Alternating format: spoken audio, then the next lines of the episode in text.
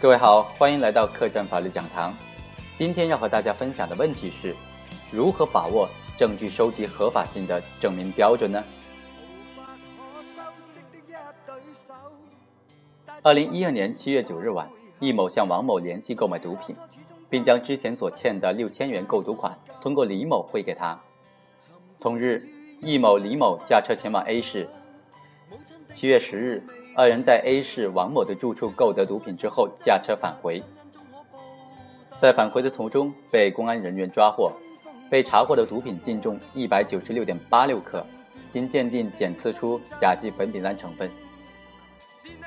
在审理过程当中，李某就提出，他在派出所接受讯问期间受到了刑讯逼供，并提供了相关的线索材料，申请排除非法证据。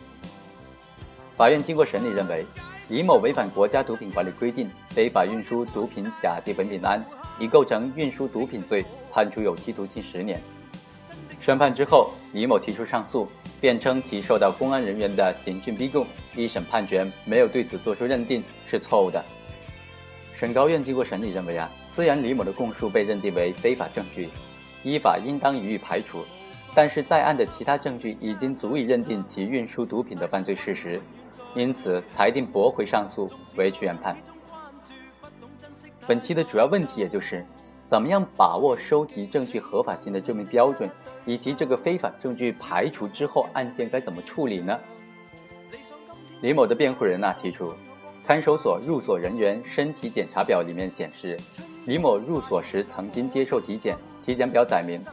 头顶见血迹，衣物大片血迹，头部肿痛，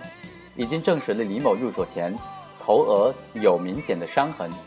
但该体检表的体表检测一栏中记载有伤，自述在楼梯上碰伤。备注一栏呢又记载自述昨天下午抓捕时头部撞在铁栏杆上。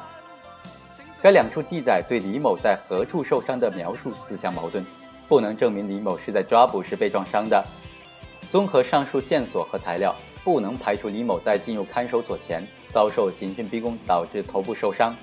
其在侦查阶段的有罪供述应当被认定为非法证据，依法予以排除。那我们来具体分析一下，该如何把握证据收集合法性的证明标准？刑事诉讼法第五十七条就规定，在对证据收集的合法性进行法庭调查的过程当中，人民检察院应当对证据收集的合法性加以证明。刑事诉讼法第五十八条又规定，对于经过法庭审理确认或者不能排除存在本法第五十四条规定的以非法方法收集证据的情形的，对有关的证据应当予以排除。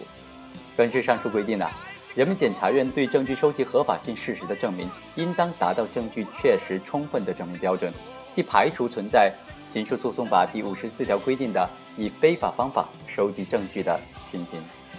主要理由呢有两点。一方面，证据是认定案件事实的基础，对证据收集合法性的审查是判断该证据能否作为定案依据的关键。如果据以定案的证据在合法性方面得到存疑，那么以之为基础指控的犯罪事实显然也达不到证据确实充分的标准。对证据收集合法性事实的证明标准与刑事案件定罪的证明标准在本质上是一致的。另外一方面呢？强调公诉机关对证据收集合法性的证明应当达到证据确实充分的证明标准，有助于规范侦查取证行为，落实不得强迫自证其罪原则的要求，减少刑讯逼供及其他非法取证情形的发生，切实保障人权，防范冤假错案。人检察院其实可以通过很多种方式来证明取证行为的合法性的，比如说可以出示讯问笔录、体检笔录，播放讯问过程的同步录音录像。或者提醒法庭通知侦查人员或者其他有关人员出庭作证。回归到本案，为了证明证据收集的合法性，公诉人员当庭出示了很多证据，例如看守所出具的说明、公安分局出具的情况说明、关于李某等人被抓获的情形和审讯情况的补充说明、派出所出具的情况说明、办案说明、缉毒大队出具的易某贩卖毒品案抓获情况及审讯情况的说明等等。又对参与审讯的陈某、陶某等十三名侦查人员逐一进行了询问，提取了证人证言。十三名侦查人员也都出具了情况说明，声明在审讯过程当中没有刑讯逼供行为。需要强调的是，上述证据虽然很多，但本质上呢都是办案机关和办案人员出具的说明材料。根据刑事诉讼法第一百零一条的规定，此类说明材料不能单独作为证明取证过程合法性的根据。而对于能够直接证明收集证据合法性的关键证据，如讯问过程的同步录音录像、李某出入派出所的监控视频等等，公安机关都没有能提供。综合看来，对李某供述收集的合法性，公诉机关未能提供确实充分的证据予以证实。因此，本案不能排除存在刑事诉讼法第五十四条规定的以非法方法收集证据的情形。因此，对李某的供述应当予以排除。具体说来呢，第一，根据看守所入所人员身体检查表，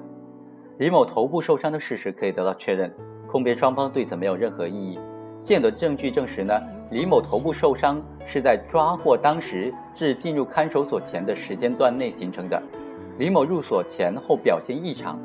在入所前均在讯问笔录上签名捺指印，而在入所之后呢，涉及可能承担刑事责任的讯问笔录。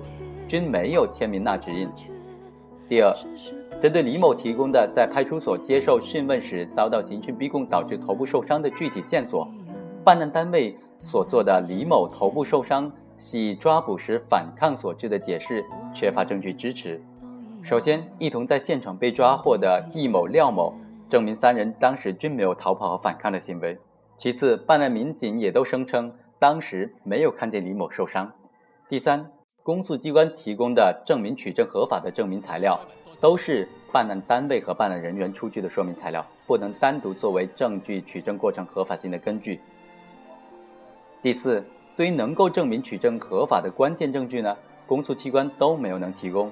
例如李某出入派出所的监控视频没有能提供，讯问李某的同步录音录像也没有能提供，第一次讯问笔录当中也没有记载李某受伤的情况。抓获情况及审讯情况说明中也没有李某受伤的反应，因此啊，我们才说公诉机关提供的证明取证合法的证据没有能达到证据确实充分的证明标准，所以依法应当排除李某的有罪供述。那么下一个问题是啊，当我们把李某的有罪供述都排除掉了，那么这个案子该怎么处理呢？其实也不难。非法证据排除规则呢？它解决的是特定证据能否作为诉讼证据使用的证据资格的问题，而非法证据排除呢，应当与案件的实体审理分开来。针对证据收集合法性的争议，之所以要建立独立的调查和裁判程序，并要求法院先行调查并当庭作出裁决，就是要与案件的实体处理剥离。换言之啊，排除了非法证据之后呢，并不意味着案件一定会宣告无罪的，还应当结合案件的其他的证据材料，对案件事实做一个总体的分析认定。总的来说啊，排除了非法证据之后，基于案件的其他在案证据情况，这个处理方式可以有三种：案件事实清楚，证据确实充分，依法能够认定有罪的，就应当作出有罪判决。证据不足不能认定有罪，也就是排除的是据以定罪的关键证据，那么就应当作出证据不足指控的犯罪不能成立的无罪判决。如果案件部分事实清楚，证据确实充分，就应当依法认定该部分事实，并作出相应的处理。其实啊，这最后一种处理方式呢，也是在实践当中排除非法证据的案件所最最通常的一个结局了。具体到本案呢？虽然李某的有罪供述被法院认定为非法证据，并且依法予以排除了，但是在案的其他证据呢，仍然能够证明李某确实实施了公诉机关指控的运输毒品的犯罪行为。例如，搜查笔录及扣押物品清单、照片都已经证实，办案民警是从坐在汽车后座的李某手中持有的黑色布袋中搜出涉案毒品的。证人廖某的证言。同案人易某的证言都已经证实，李某对此次去湖南联系毒品事宜呢是明知的，且实施了运输毒品的行为等等。上述的这些证据呢，都足以认定李某有运输毒品的主观目的，并且在易某的安排之下实施了具体的运输毒品的行为。综合分析来看，认定李某的行为构成运输毒品罪是比较恰当的。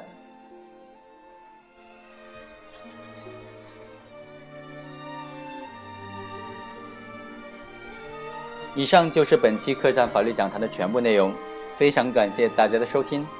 下期再会。仍然在失眠，